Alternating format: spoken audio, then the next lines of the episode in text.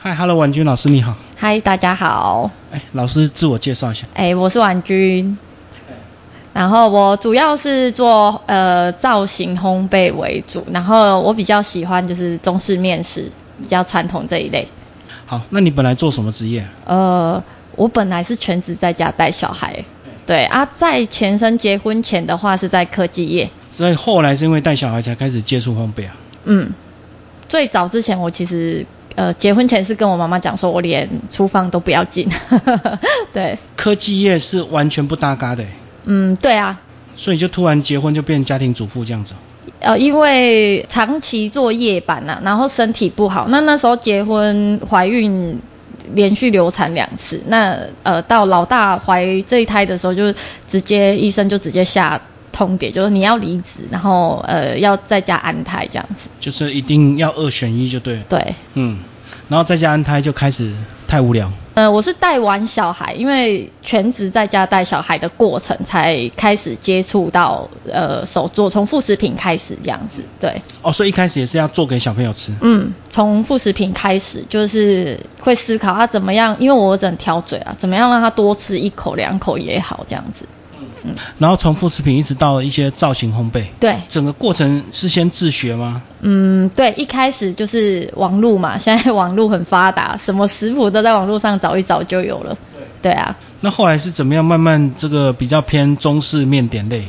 我其实一开始就开始碰那个馒头，造型馒头。那我算蛮幸运的，因为我 po 文放在脸书嘛，现在自就是网络时代，你就 po，然后跟朋友分享，然后大家就说啊，可不可以卖啊这样子，所以就慢慢的接，大概我接了订单大概半年吧，烘焙教室就问我能不能接那个亲子课这样子，对，然后想说亲子课好像比较没有压力，就跟小朋友玩面团，就跟我自己小孩一一起玩是一样这样子，对。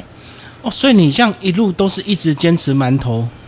嗯，没有啦，后来其实也有在慢慢多尝试，那我也有慢慢去考证照那些，对。一些西点是有学过就对。嗯，就是基础的那个呃西点面包啊那些的，还有蛋糕，这两张证照都有去考。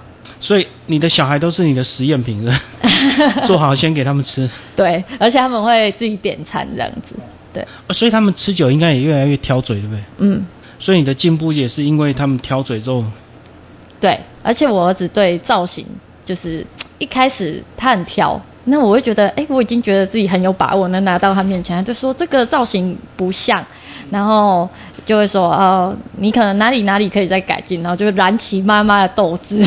哦，你一开始做一些卡通造型是吧？对对对，他就很挑，对他很挑。嗯，那后来是怎么样又自己开了烘焙教室？烘焙教室其实我算蛮三分钟热度啦，就是强迫自己不要很快就放弃这条路，因为我可能会觉得压力比较大，或者是像之前接订单接太多，然后又碰到撞墙期的时候，哦，那个真的是做到心灰意冷，那时候就会一直想放弃。但是我觉得，呃，这个有兴趣的东西能坚持做下来是不容易，但是很有热忱，生活是快乐的，对，那又能养活自己啦。所以你开教室都没有因为经济考量吗？没有哎，一开始只是单纯陪伴，然后做给小朋友吃，后来朋友想买，就这样越做越大。我应该算蛮幸运，就是呃没有太大的经济压力，对对对啊，就。大部分经济压力都是先生，对，所以因为全职在家，我多出来的收入都是进自己口袋嘛，所以你又觉得哎吃得饱又有兴趣，那就哎还不错，藏一点私房钱，就自己零用钱就对对对。好，那你现在的课程大概专精的课程大概有哪一些？就是你能教的造型馒头啊、汤圆、安菇桂、凤梨酥这些都有在教。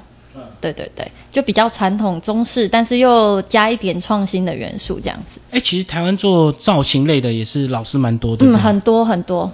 所以你们彼此之间也要互相学习，跟你要一直持续进修嘛。对，呃，我跟蛮多老师都有学过的，呃，像邱婷老师啊、美吉老师啊，然后肖希明老师啊，其实我没有局限在某一个区块，就是跟某一个老师，因为我觉得每一个老师都很厉害。都有值得学习的地方。对对对。你现在也变老师，那你有计划出书吗？看机会啦，不一定，对啊。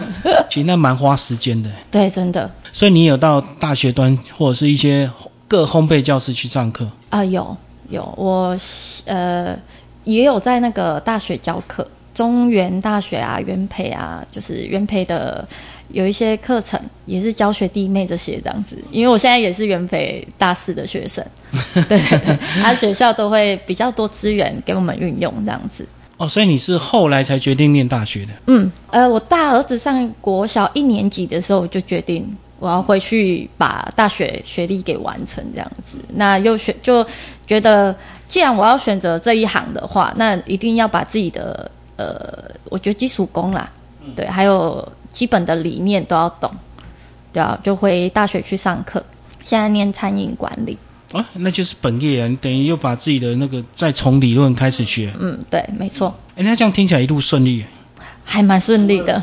除了这个过程订单太多有点压力之外，好像也没有什么。没有什么，我觉得还蛮顺利的。那这么顺利，我们要聊什么？你人生没有什么坎坷吗？也是有啦，因为做呃，应该是说我选择馒头这条路，就是一开始馒头真的呃成败其实蛮蛮多的。哎，人家说这个馒头变化最大，哎，很不稳定。而且我一第一章就是我决定考乙级证照的第一章，就是从八校面点这一章开始。对，其实我考了两两年，对，因为毕竟不是常常就是基本功很足的人。人家说三三张中面三张最难，就是发酵面点。我从发酵这一张开始先拿，对。所以最难就是在进蒸笼里。蒸笼里面蒸出来的时候变化非常大，对你甚至有时候根本不知道，哎，到底哪一个环节错了，然后你要开始回推，可能哪一个步骤，那你就一直去实验这样子，嗯，所以你做好的实体跟膨胀出来的完全差异很大。如果做造型来讲啦，但是一开始你会觉得你五官做好啊，都好可爱哦，但进了蒸笼出来之后，觉得嗯，他的。五官位置跟你想象的怎么都完全不一样，就是很走中。它变化的因素有哪一些？嗯，发酵，它的位置，如果你贴的，你觉得是鼻子就是在你正常应该有的鼻子的位置，但是你发酵之后，它距离就拉开了。还有耳朵，比如你放在这里，可是它发完就跑到这边了，可能位置就变得不是这么顺眼，那看起来就会觉得，哎呀，怎么四不像？所以面粉的因素最大。嗯，就发酵啊，对，发酵我觉得是最难的一块。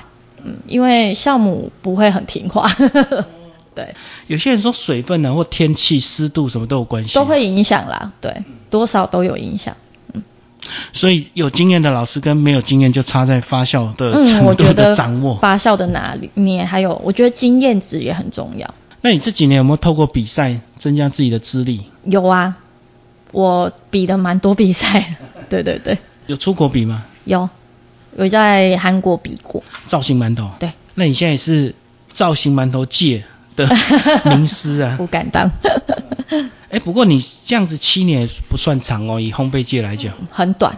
可是你这样窜的很快。运运气好。对啊，很快又有自己独立的教室，然后又开始在大学端授课。对对对，应该。对，我觉得运气算还不错，而且就大家帮忙。对，你觉得跟年纪有没有关系？体力啊，或者是眼力啊，或者是各方面？没有哎，我觉得还好。完全就是经验呃，不不算啦，就运气也有占很大一部分。那你现在有没有计划再学一些新的技能，或者是馒头做烦了会想做什么？我其实一直有在安排证照考试，我每年固定都两张到三张。都是烘焙类餐饮业的，嗯，都餐饮相关。对对，我调调酒也有去考，对。然后十一月的话有两张是啊烘焙饼干跟水调饼，对啊水条我比较特别一点，我是以及先拿再回来拿丙级，对。那你学这个是为了以后可能开课吗？还是有可能接单？我觉得有兴趣啦，就是考证照对我来讲，我很喜欢那种很高压的感觉，就是你在准备考试的过程，然后你会去呃熟悉做每样产品的速度啊，然后呃流畅度这些，我觉得嗯。哦，你就享受那种克服困难之后的那种成就感。对对对对，你把成品做出来，然后大家称赞说啊，你东西好吃啊，或者是很漂亮啊，然后再加上其实国家考试有真的蛮难的，就是有一定的难度。那你考完试拿到证照的那个成就感，所以完全不可能走后门，对不对？很多人都会说要去跟老师拉拢关系。我觉得，嗯，你东西做不好，你再拉拢什么关系也没有用，你成品交不出去也没办法，你可能数量错了，或者是你东西没有熟，老师要救你也没办法救啊。对，我觉得自己基本功也要打好。对，我看那个数量，包括那个形状都要很标准，对不对？对，它就很像是一个生产线的概念，但是是独立独立生产一个东西出来。对，嗯，我们最后来讲你这个接单呢、那台湾蛮多很多节庆，是不是接单有时候跟节庆有关系？有哦。像我们前阵子才刚过完中秋，嗯，中秋的话，我自己是做呃蛋黄酥配造型的凤梨酥，因为我觉得是一个卖点呐、所以这个节日都是你们的这个大日子。大月对。我就是呃，可以说是一整个月都在接订单，然后接完订单一个礼拜就是狂休息。啊，你怎么应付这个突然来的大单？你是有你的学生团队吗？嗯，其实不会有突然来的单，其实我们前置作业都要做好。你可能红豆馅啊、凤梨馅啊这些能处理的，都要大概一个月前就全部都都要就是订单一定都会先下嘛，嗯对不对？嗯嗯可是你们不能太早做啊，因为它有保存时间的问题，所以你还是要集中日子快到对对对对对，它的前一个月你可以做的可能就是呃红豆可以先分，然后凤梨馅可以先分，那可能呃凤梨酥的皮它是可以先打起来的，这个部分我们都可以先做好的，我们优先就先把它处理起来。对，那你真的在接单当天，你排了多少订单，你就可以很顺利的完成。所以我觉得做烘焙这一块，如果你要做到接订单，逻辑要很好。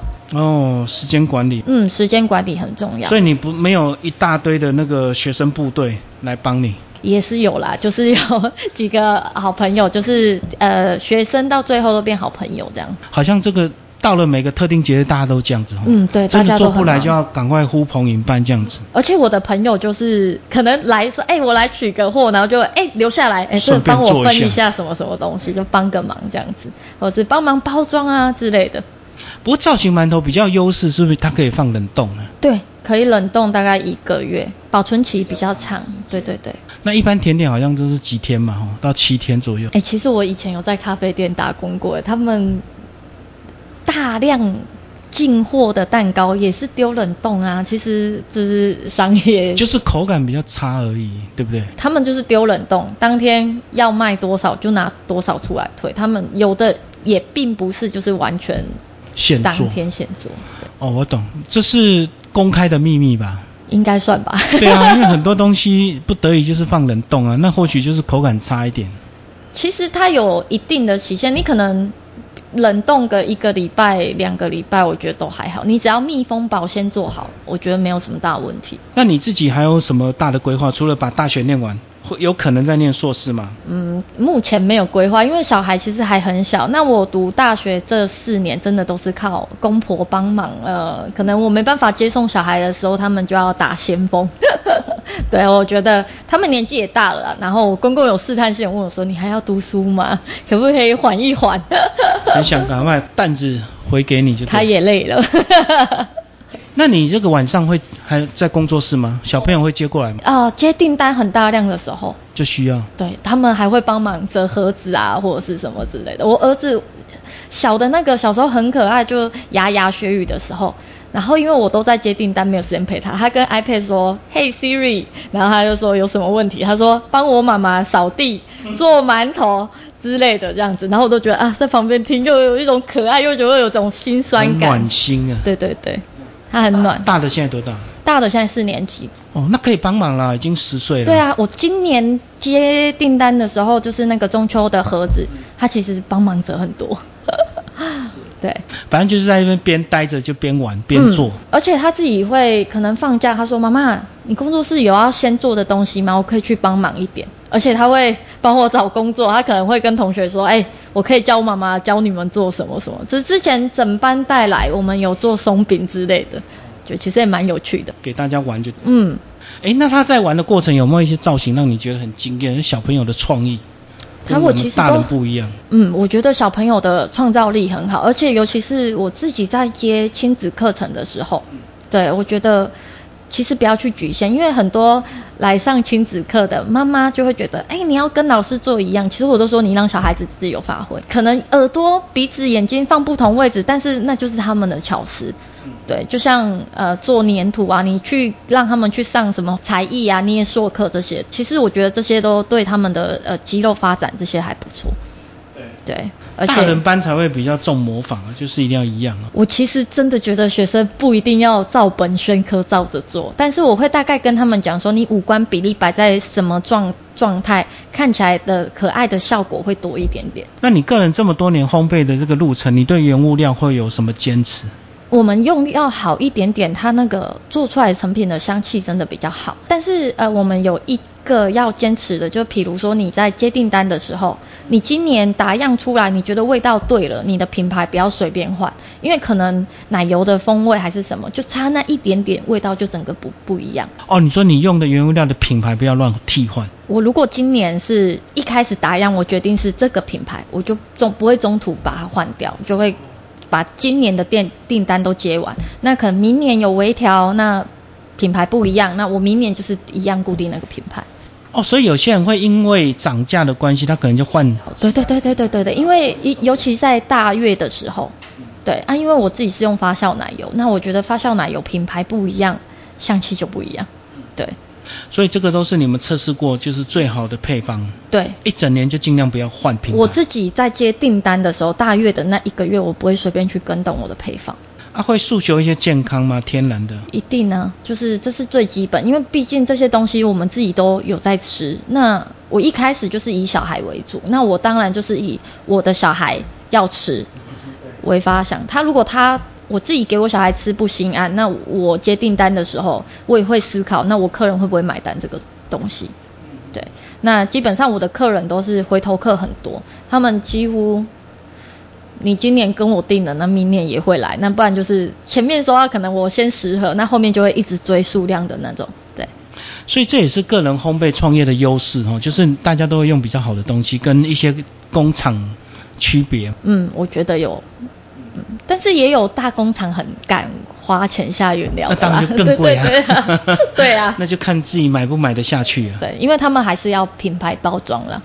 嗯，对。对啊，所以个人接单还是稍微便宜一点嘛，因为你们少了一些行销什么管。对对对对对，行销也是看自己有没有要下广告啊。那我自己基本上我做烘焙这七年我没有下过广告。就朋友介绍朋友，对朋友介绍做不完了。我们这个造型的类别很多，那你个人比较专心的造型是哪一些？其实没有局限呢。其实造型应应该是这样讲，应该是说，呃，我爸爸是做呃。陶瓷的，它是以设对对，它是设计的，设计为主。那从小就会，我们就会自己跟他许愿说啊，爸爸，我想要一个什么什么造型，动物什么的。那你从小就看爸爸是接触做这些造型的东西，就耳濡目染吧。所以就我抓那个样样子跟那个神韵很快。对，我觉得也有一点点遗传吧。就是人物的部分，或者是动物的。嗯，动物啊，造型这一些，对，就是你大概看一下哦，知道比例。就会开始试，那做出来都不会太差。那难度高哦。难度高，我有试做过，什么鹤啊，然后龙啊这一类的。那个都是客人的特殊需求吧，所以也有很多人拜拜的因素会指定要造型。我觉得造型进步最快就是客人的特殊订单，对，真的就会一直激发你很多灵感。而且我的客人很好，他就会可能说我要龙，给你发挥。